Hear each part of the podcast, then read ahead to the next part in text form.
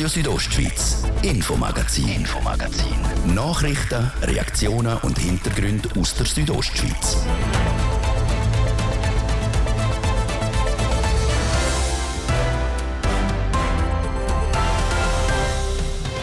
Wölfe in Graubünden haben diesen Sommer schon für viele Schlagzeilen gesorgt. Riss auf zwei Mutterkühe, über 70 Schafe, die möglicherweise wegen dem Wolf abgestürzt sind und der Abschuss von zwei Jungtieren. Kein Wunder, dass es da mehr Zeit am ein oder anderen Alphirt ein Windsbund wird. Ja, wir hatten Zeit mit Juli Riss gehabt und in Rücksprache mit den Bauern, also den Besitzer von diesen Tieren, müssen entschieden, die Tiere von der Alp zu holen sagt Martin Keller, Pächter vor Alp Placer. Gestern sind alle Tiere von dieser Alp entladen worden. Wir sind dem nachgegangen und haben außerdem noch nachgefragt, wie es auf einer anderen Bündner Alp aussieht.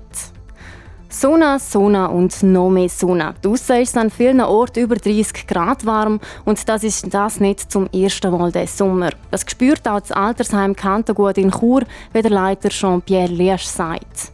Unsere Bewohner spüren das natürlich auch. Vor allem aber spüren auch unsere Mitarbeiterinnen und Mitarbeiter, die am Umspielen sind, die hohen Temperaturen besonders. Wir haben mit dem Jean-Pierre Liesch darüber geredet, wie sich die Bewohnenden und die Belegschaft vom Kantergut in so Tagen abkühlt.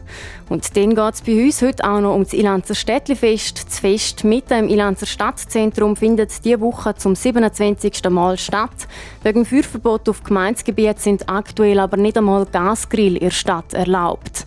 Dazu der OK-Präsident Manuel Montalta. Ein Städtlifest ohne Wurst und Bier kann man sich ja gar nicht vorstellen. Ob es am Ilanzer Städtlifest gleich Wurst und Bier gibt, wir hören es dann im zweiten Teil vom Infomagazin. Das ein paar von den Themen heute im Infomagazin auf RSO. Im Studio ist Jasmin Schneider. Ich wünsche einen guten Abend. Die Wölfe im Kanton Graubünden reissen weiterhin überall Nutztiere, so auch im Unterengadin.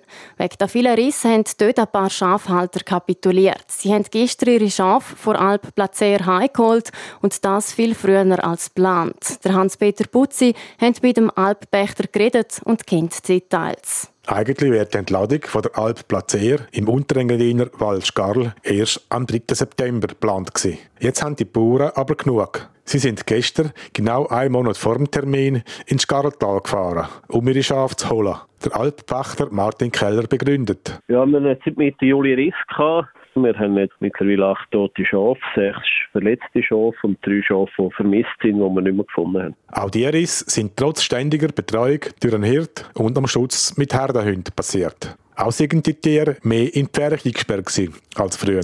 Wir haben bei uns auf Alp sehr wertvolle Zuchttiere. Durch die ganze Pfercherei, also dass wir, dann, wo wir die Schafe jetzt pfercht haben, hat auch, der Infektionsdruck zugenommen, also Krankheitsdruck zugenommen. Wir haben diverse Schafe müssen behandeln, weil sie einander angesteckt haben. Der Alppachter Martin Keller und die Bauern haben abgewogen, ob noch weitere Schutzmaßnahmen installiert werden sollen. Das, weil im Tal auf der Höfe halt Futter fehlt. Sie haben sich dann aber dagegen ausgesprochen, weil sie kein Gewehr hatten, dass die Riss aufhören. Was auch noch nennenswert ist, die Schwelle von 10 Schafen, ab der der Wolf geschossen werden darf, ist noch nicht erreicht gewesen. Trotzdem haben die Schafhalter die Notbremse gezogen. Weil äh, es dann ja noch nicht sicher gewesen wäre, dass BAFU dann schlussendlich auch würde eine Bewilligung erteilen der zuständigen Amtsstelle, um den Wolf dann können entnehmen. So nochmal der Martin Keller zum verfrühten Rückzug vor Alp Placer. Auf der Alp Placer befinden sich diesen Sommer durch also kein Schaf mehr. Es gibt aber auch Bündner Alpen, die viel höhere Verluste haben. So zum Beispiel die Alp Stutz im Rheinwald. Das ist die Alp, wo vor wenigen Tagen zwei Jungwölfe geschossen worden sind. Und dort scheinen die Wölfe im Blutrausch zu sein. Nach erst nach ersten paar Wochen Alpbetrieb sind schon 60 Schafe und ein Herdenschutzhund tot. Nochmal der Hans-Peter Putzi. Gut 600 Schafe sümmert der Berner Philipp Jacobi auf der Stutzalp oberhalb Splügen. Die Schafzucht ist sein Haupterwerb und er ist seit 2019 Pächter vor Alpstutz. Überwintern tun seine Schafe im Kanton Bern.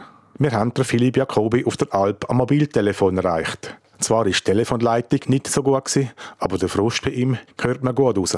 In diesem Sommer ist der Aufenthalt in den Bündner Bergen bis jetzt sehr belastend. Er sagt, er hat schon so viel Schafe verloren wie noch nie. Aktuell sind es 59 oder 60 Stück bis Datum heute letztes Jahr haben wir 27 gehabt, vordere Jahr 43. Aber der Sommer ist ja noch nicht fertig. Der Philipp Jacobi rechnet noch mit weiteren massiven Verlusten. Das ist insofern überraschend, weil er die Herdenschutzmaßnahmen auf der Stutzalp jedes Jahr erhöht hätte, mit mehr Zäunen und mehr Herdenschutzhunden. Das ist eine sehr äh, unglückliche Situation mit dem ganzen Aufwand, den man betreibt und gleich nichts erreicht. Das ist frustrierend, kann man sagen. Aber die Alpentladung ist erst am 20. September geplant. Wie es jetzt aussieht, bleibt es bei diesem Termin. Denn im Gegensatz zur Alp Placer im Unterengadin, wo ein Monat früher entladen worden ist, sieht der Philipp Jacobi noch keine Möglichkeit, seine Schafe vor der Wölfe zu retten. In Bern sind heute 36 Grad gemolden worden. Für ein Schaf ist das toll, oder? Das sind ganz schlechte Bedingungen bei uns im Sommer im Unterland mit Schaf. Hier, wir müssen die aufstauen mit, mit Ventilatoren probieren zu kühlen, die Stelle. Für ein Tier wie ein Schaf, das prädestiniert ist, für Gras zu fressen, für draussen zu sein, äh, für zu weiden, ist das ja, eigentlich auch keine Option. Darum ist das mit dem, mit dem früher Heimgehen der letzte und der Schritt, den man da noch würde oder könnte machen. Der Philipp Jacobi weiß heute nicht, ob er unter diesen Umständen noch manches Jahr seine Schafe in die Bündner Alpen bringt. Rein finanziell ist der Verlust der toten Tiere zwar weitgehend deckt.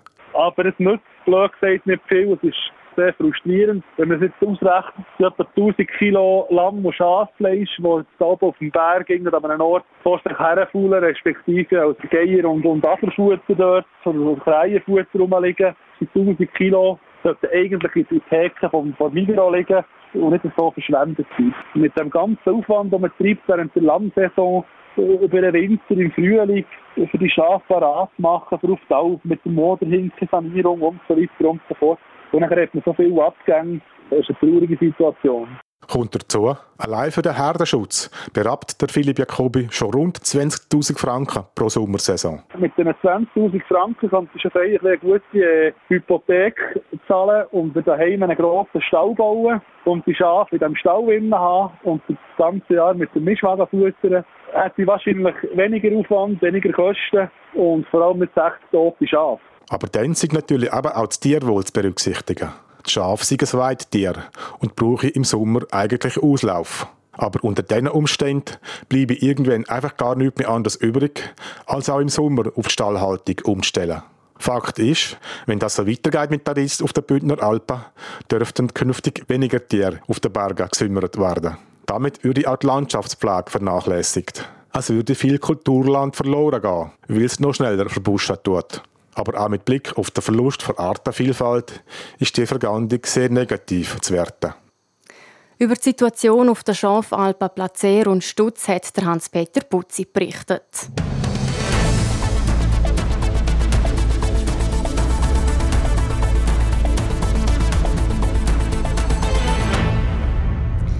An so Tagen wie heute kommt man von aussen schnell einmal ins Schwitzen. Vielerorts im Kanton, im Graubünden, sind die Temperaturen über 30 Grad gestiegen. Lang in der prallen Sonne hat es heute wohl kaum jemand ausgehalten. Vor allem aber ältere Leute haben an so Tagen Mühe. Wie Seniorinnen und Senioren mit diesen heißen Temperaturen umgehen und was sie machen können, um sich zu schonen, über das hat Manuela Meuli mit dem Jean-Pierre Liesch geredet. Er ist der Leiter der Alterssiedlung Kantagut. Im Moment haben wir so eine Hitzewelle. Herr Liesch, wie macht sich die Hitze auch bei Ihnen im Altersheim, in Alterssiedlung spürbar? Ja, sie macht vor allem vor der Alterssiedlung nicht halt. Unsere Bewohner spüren das natürlich auch. Wobei man ehrlicherweise auch sagen muss, dass das Temperaturempfinden im Alter vielleicht auch ein bisschen anders ist, als wenn man jünger ist. Vor allem aber spüren auch unsere Mitarbeiterinnen und Mitarbeiter, die am Umspielen sind, die hohen Temperaturen besonders. Welche Folgen hat denn die Hitze jetzt besonders eben für ältere Menschen? Ja, es ist schon wahrzunehmen, dass unsere Bewohner tendenziell ein bisschen müder sind. Natürlich müssen wir vor allem darauf achten, dass genug getrunken wird. Das ist vor allem eine große Herausforderung, weil der Durst jetzt nicht unbedingt so vordergründig ist und dann auch unser Personal besonders darauf achten muss, dass die Leute nicht dehydrieren tun. Wie bringen Sie die Leute dazu, um eben genug oder mehr zu trinken? Ja, primär indem, dass sich unser Personal, die Bewohner, aktiv darauf hinweisen tut, darauf acht gibt, dass genug getrunken wird, die Bewohner anspricht und auch sagen, dann, dann sie doch wieder etwas trinken. Sie haben vielleicht schon länger nichts mehr zu sich genommen. jetzt etwas, wo man oder wo immer schön ist, ist, wenn man auch raus kann. Jetzt draußen ist es ja besonders heiß. Wie tun Sie auch darauf achten, eben, ich weiß nicht, dass die Leute auch an die frische Luft kommen, trotz dieser Hitzewelle? Wir sind im Kanton in der glücklichen Lage, dass wir auch in unseren Anlagen so parkähnliche Anlage hat. Das heißt, wo man doch auch Schattenplätze findet dort, wo man mit einem Haufen Sonnenschirm auch künstlich Schattenplätze schafft. Und unsere Mitarbeiter, wenn sie mit den Bewohnern rausgehen, rausgehen natürlich gezielt an die Ort gehen, wo vielleicht ein bisschen Windli herrscht oder eben wo entsprechend genug Schatten äh, vorhanden ist. Abgesehen vom Trinken und vom Rausgehen, gibt es sonst noch Massnahmen oder Bereiche, wo man wirklich besonders muss Acht geben jetzt während dieser Hitzetagen? Ja, natürlich. Äh, es wird schon besonders darauf Acht geben, dass der Kreislauf insgesamt, Trinken ist ein wichtiger Teil, aber auch sonst natürlich darauf Acht geben, dass die Leute sich vielleicht auch nicht übernehmen dass die Leute, die ihre Spazierrunde machen, die nicht gerade zu den Tageshöchsttemperaturen macht, dass man sie dort dann auch ein bisschen begleitet und anleitet dort. Das ist wichtig. Und einfach auch schauen, dass man dann natürlich in den Zimmern am Morgen früh, wenn es noch nicht so heiß ist, wenn die Sonne noch nicht ans Gebäude brennt, dass man gut und konsequent durchlüftet dort und nachher halt auch halt mit den Stören so schafft, dass das Zimmer sich nicht unnötig aufheizen dort. Sie haben es jetzt gerade ein bisschen angesprochen, eben Kreislauf ist eigentlich das, was das Problem ist. Was für Folgen hat denn die Hitze eben für ältere Menschen? Wieso ist es besonders für sie schlimm während dieser Hitzetagen? Der Mensch ist ein hochkomplexes Konstrukt und äh, der Kreislauf, das ist unser Motor. Ähm, eben, ein wichtiger Teil ist sicher die Flüssigkeit, oder, dass dort der Haushalt stimmt dort wenn der Kreislauf nicht funktioniert oder zusammenbricht, äh, dann kann das einen Kollaps zur Folge haben. Und äh, da muss ich sagen, eben jetzt unsere Bewohner haben wir bis jetzt Gott sei Dank äh, keine entsprechende. Hoffen wir, dass es nicht noch viel heißer wird, aber bis jetzt hat man das mit diesen Massnahmen gut lüften, genug trinken und eben nicht gerade zu den Höchsttemperaturen sich der Sonne aussetzen, gut im Griff. Das der Jean-Pierre Liester, Leiter der Alterssiedlung Kantergut in Chur, im Interview mit Manuela Meuli darüber, wie sich ältere Menschen vor Hitze schützen können.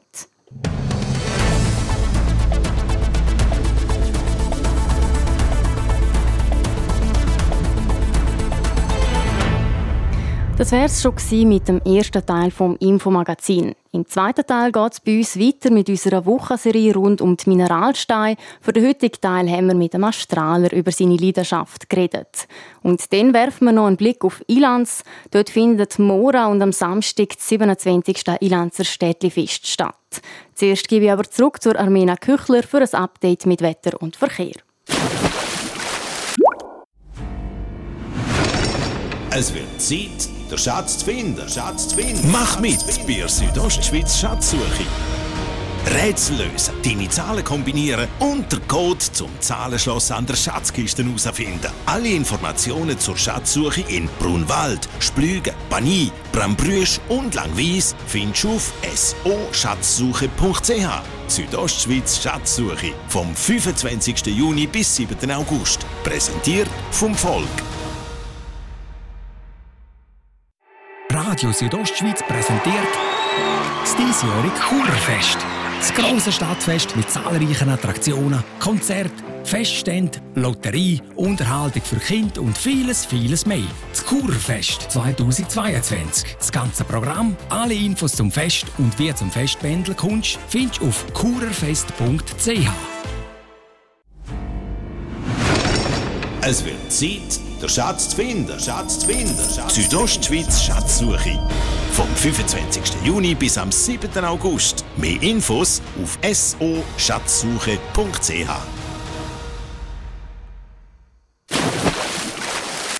Ihr hören der so am um halb sechs. Das Wetter. Präsentiert von Tanzschule Home of Dance. Die Tanzschule in Kur für alle Partens. Von Disco Fox über Salsa bis zu Hochzeitstanz und Bachata. www.homeofdance.ch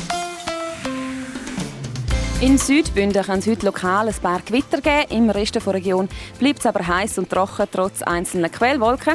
Morgen Freitag ist es ziemlich sonnig. Gegen den Nachmittag steigt aber dann auch das Gewitterrisiko in der ganzen Region. Und Temperaturen sinken um ein paar Grad. Am Wochenende ist es dann wechselhaft mit um die 24 Grad. Verkehr. Der Gottschnatt-Tunnel auf der Strecke Klostersfrangen und Vereine Langquart ist aktuell bis auf Weiteres in beide Richtungen gesperrt wegen einem Unfall. Der Verkehr wird umgeleitet. Verkehr. Und jetzt geht es hier weiter mit dem Infomagazin. Ich gebe zurück zu Jasmin Schneider. Radio Südostschweiz, Infomagazin, Infomagazin. Nachrichten, Reaktionen und Hintergründe aus der Südostschweiz.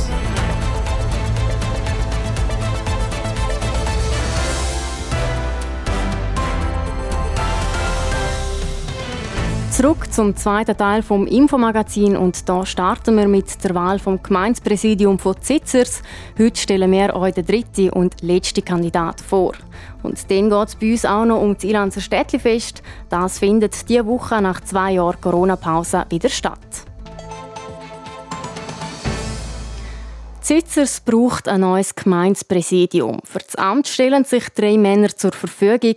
Wir stellen das Kandidatentrio diese Woche vor. Heute der Daniel Freund. Er ist 58, wohnt und lebt seit 16 Jahren in Zitzers, ist Unternehmer, hat unter anderem die Grisha-Mechanik im Tardisland geführt und jetzt ist er Verwaltungsrat für Industrie Tardis. Der Daniel Freund ist parteilos und jetzt im Gespräch mit dem Fabio Theus.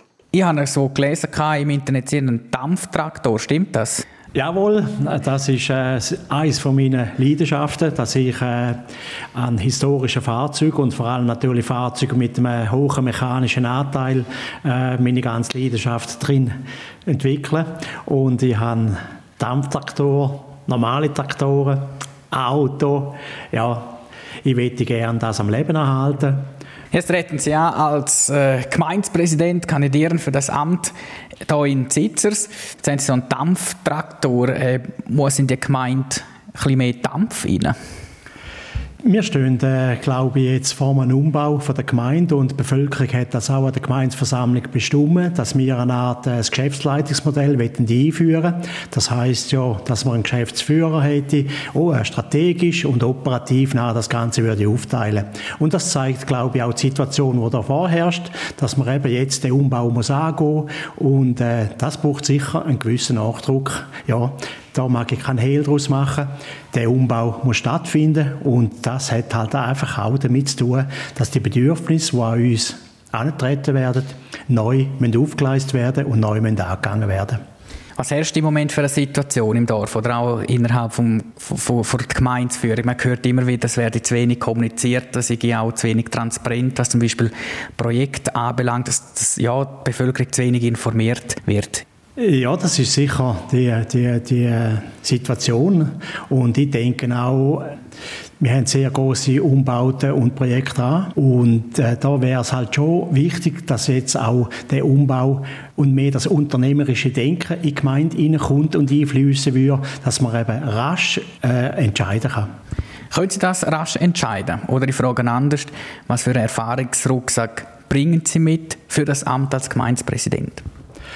Mit dem raschen Entscheiden, ich bin 30 Jahre Unternehmer und habe in diesen 30 Jahren müssen viel rasch entscheiden, sich einlesen und im Team Lösungen erarbeiten, die jetzt kommunizieren, die umzusetzen. Die Wirtschaft stellt einem die Forderung und dementsprechend glaube ich auch, dass ich das Rüstzeug dazu habe, dass ich der Gemeinde dementsprechend mache. Das Rüstzeug vom Netzwerk bringe ich mit aufgrund von dem, dass ich Verwaltungsrat im TARDIS bin. Ich habe mit sehr vielen Ämtern zu tun. Ich habe mit Nachbargemeinden, wo Bürgergemeinden, die auch involviert sind, ebenfalls im Konsens äh, Lösungen zu erarbeiten. Ich glaube, da bin ich genügend vernetzt, um das zu bewerkstelligen. Wenn Sie in Gemeindeversammlungen dabei sind, täuscht der Eindruck oder stimmt das, dass zum Teil vielleicht auch ein bisschen persönliche Grabenkämpfe gelebt werden, auch in den Versammlungen? Das ist ein relativ heikles Thema, aber ich sehe vor allem natürlich die, die persönlichen Machtkämpfe und Querelen, die da noch ausgefochten werden, dem muss man sicher einen Riegel schieben und darum wäre es ja auch wichtig, dass jetzt eine Person würde ankommen, die eben nicht befangen ist und äh, kein persönliches Ziel im Hintergrund hat, das er gerne realisieren will, sondern ein Neuanfang wird mit neuen Leuten, die wirklich fachspezifisch sehr stark sind, dass man ihm besser Rechnung tragen kann. Herr Freund, Sie sind parteilos. Die anderen zwei Kandidaten sind einer Partei zugehörig. Was denken Sie, ist das für Sie ein Nachteil oder könnte das vielleicht gerade auch eine Chance sein? Es kann eine Chance sein, von, um sich da einzubringen als Parteilose. Es geht darum, um das Wissen, den Rucksack, den man mitbringt. Ich glaube, das ist viel wichtiger, wie man im Dorf ankommt und seine Ziele, die man auf Gemeinsebene hätte, äh, zum Einbringen. Ich glaube, das ist viel wichtiger wie die politische Zugehörigkeit. Der Daniel Freud ist also der letzte von den drei Männern, der Gemeindepräsident von Zitzers werden will. Die Wahl ist dann am 25. September. Die weiteren Kandidaten sind der Benjamin Hefti von SVP und der Eugen Arbagaus von Mitte-Partei. Sie beide haben wir am Dienstag und am Mittwoch im Infomagazin schon vorgestellt.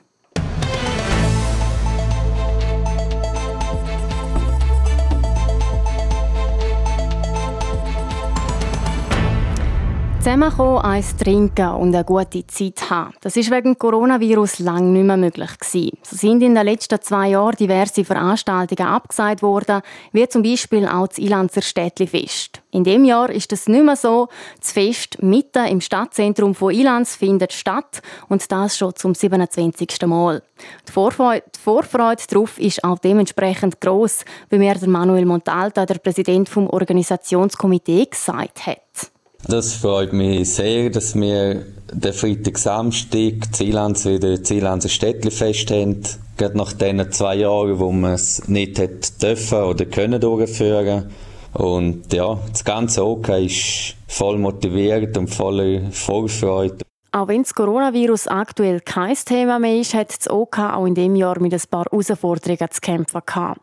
So hat es beispielsweise im OK ein paar Wechsel gegeben und darum sind Erneuerungen in Sachen Nachhaltigkeit in dem Jahr auf der Strecke geblieben. Es soll keine Entschuldigung sein, aber wenn man ein neues OK zusammenstellt und vom März bis jetzt ein Fest auf stellt, setzt man auf altbewährtes, was funktioniert hat. Aber es gibt Ansätze, wo man nächstes Jahr sicher verbessern kann in der Nachhaltigkeit. Der Manuel Montalta denkt da beispielsweise an ein funktionierendes Abfalltrennsystem oder ein Mehrweggeschirrsystem mit Depot. Zusammen mit dem Verein will auch das nächste Jahr nach Lösungen suchen. Eine andere Herausforderung in dem Jahr ist das Wetter. Wegen der Trockenheit und der warmen Temperaturen der letzten Woche herrscht auf dem Ilanzer Gemeindegebiet ein absolutes Feuerverbot. Das heißt, dass zum Beispiel auch Gasgrill auf dem Gelände verboten sind. Wir haben aber den Antrag der Gemeinde gestellt für Erlass von dem Verbot für das Ilanzer Städtefest. Wir haben dort auch ein Konzept erarbeitet mit Feuerlöscher, Löschposten. Wir haben schon vor fünf Jahren haben wir schon so einen Hitzesommer gehabt, wo auch allgemeines Feuerverbot war, aber dank dem Konzept hat man schon dazu mal Bewilligung gegeben für das Fest, weil ein Städtlifest ohne Wurst und Bier kann man sich ja gar nicht vorstellen. Neben Wurst und Bier gibt es am Ilanzer Städtlifest aber auch noch anders zu sehen. So stehen in dem Jahr verschiedene Darbietungen von Künstlerinnen und Künstlern auf dem Programm. Es werden Helikopterflüge angeboten und für Kinder gibt es Pony- und Pferdestreicheln. Für den OK-Präsident Manuel Montalta stehen aber nicht derige Aktivitäten im Vordergrund. Es geht um Begegnungen von Einlandsern mit Heimwehlanzer, die aus allen Richtungen von der Schweiz zu uns kommen, wie auch der Bevölkerung von der Suselva, wo man zusammen eins trinkt, zusammen lacht und zusammen festet dort. Und das ist in dem Jahr eben wieder möglich, der Freitag und Samstag an der 27. Ausgabe vom Ilanzer Städtlifest.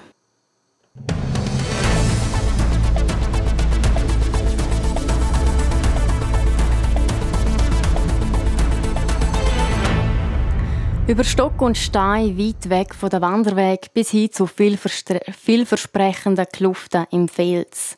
So sieht der Alltag von einem Strahler oder von einer Strahlerin aus. Das sind die Leute, die entlang von Felswänden auf die Suche nach Kristall gehen. Und um die geht es im heutigen Teil unserer Wochenserie rund um die Mineralsteine. Mehr über das außergewöhnliche Hobby wissen Nina Töni und Zara Marti. In seiner Freizeit verbringt der Strahler Diego de Marmels fast jedes Wochenende in der Natur. Wenn es dann aber in Strömen regnet, bleibt auch er lieber daheim. Nicht nur das Wetter spielt beim Mineralsuche eine Rolle. Wo die Funde dann auch sind, da ist natürlich gut, wenn man halt schon mit einem mitgeht, wo halt die Kenntnis hat. Und man muss natürlich halt in den Bergen können gut laufen. Also du gehst nicht auf anderen Weg und so. Das ist wirklich, jetzt kann ich mal dort suchen, jetzt kann ich mal da suchen. Sagt der Diego de Marmels. Dass man nicht weiss, was einem her verschlägt, gehöre zum Hobby dazu. Gefährlich sei es nur, wenn man unsicher oder zu risikofreudig unterwegs ist. So ungewiss die Suche ist, etwas ist immer gleich die Ausrüstung zum Strahlen. Wir haben eigentlich immer einen Eispickel dabei und äh, dann haben wir noch einen Füstel, also einen Hammer und einen Meißel und dann noch so ein Brecheisen. Die vier Sachen muss man eigentlich mitnehmen. Und dann kann man schon loslegen. Pickeln, hämmern und Steine aus der Wand brechen. So also werden die mit Dreck bedeckten Kristall ans Sonnenlicht gebracht. Noch ein paar Mal mit dem Lumpen drüber kommt dann das Funkeln zum Vorschein. Etwa so ist der Strahleralltag. Mal sind sie kleiner, mal grösser. Die Masse der Kristall können stark variieren. Am Diego de Marmel sein Lieblingsfund ist etwa 30 cm breit und 20 cm hoch. Das war im ersten Jahr schon mit dem Kollegen zusammen. Und das ist ein Bergkristall, wie man es kennt eigentlich, mit so vielen Spitzen drauf. Und den haben wir Beverin dort gefunden. Die besten Funde sammelt der Diego de Marmels in einer Vitrine bei ihm daheim. Der Rest wird verkauft. Einfach so strahlen darf man aber nicht. Was erlaubt ist und was nicht, ist in Graubünden von Gemeinde zu Gemeinde anders. Morgen im letzten Teil unserer Wochenserie rund um die Mineralsteine geht es dann um das Goldwäsche. Und bei uns geht es jetzt weiter mit dem Sport. Sport. Präsentiert von der Klinik Valenz. Ihre Partner für Rehabilitation mit Weitblick auch noch Sportumfeld. An der Standort Valenz, Wallerstadt Berg, Walzenhausen, Geis, Chur und St. Gallen. Neuigkeiten aus der Sportwelt jetzt mit dem Hans-Peter Putzi. Wir fangen heute mit Mountainbike an. Der Nino Schurter und der Matthias Flückiger lösen die Mountainbike EM vom 19. August in München aus. Die beiden Schweizer Topfahrer legen den Fokus auf die WM. Die findet dann eine Woche später im französischen Leger statt. Das Schweizer Aufgebot der Männer wird angeführt vom Tessiner Filippo Colombo. Bei den Frauen aber sind die Besten am Start. So auch Jolanda Neff, Zina Frey, Linda Intergant und Alessandra Keller. Dann zum Orientierungslauf. Die Schweizer OL-Läufer sind an der EM im estnischen Rakvere für einmal ohne Medaille geblieben. Auf der Langdistanz hat die Paula Gross als siebte das beste Resultat rausgelaufen. Bei den Männern ist der Jonas Ecker als 14. bester Schweizer. Gewesen. Der fünffache Weltmeister Matthias Kiburz hat müssen wieder Daniel Hubmann und Elena Roos wegen der Grippe auf den Start verzichten. Zum Schluss zum Hockey. Der Lausanne HC komplettiert sein Ausländerkontingent mit einem ganz interessanten Stürmer, dem Österreicher Michael Raffel. Der Flügelstürmer kommt aus der NHL zu den Wattländern. In der letzten Saison hat der 33-Jährige aus Villach 83 Spiele für die Dallas Stars gemacht. Er hat sich 9 Goal und 10 Assists gut schreiben lassen. In 9 Jahren in der NHL hat der Raffel total 629 Spiele gemacht. Sport. Präsentiert von der Klinik Valenz. Ihre Partner für Rehabilitation mit Weitblick auch noch Sportumfeld. An der Standort Valenz, Wallerstadt Berg, Walzenhausen, Geis, Chur und St. Gallen. Das war das Infomagazin auf RSO vom Donnerstag, 4. August. Ihr findet es im Internet auf südostschweiz.ch radio auch zum Nachlesen oder als Podcast zum Abonnieren. Am Mikrofon verabschiedet sich Jasmin Schneider. Ich wünsche weiterhin einen guten Abend. Radio Südostschweiz, Infomagazin, Infomagazin. Nachrichten, Reaktionen und Hintergründe aus der Südostschweiz.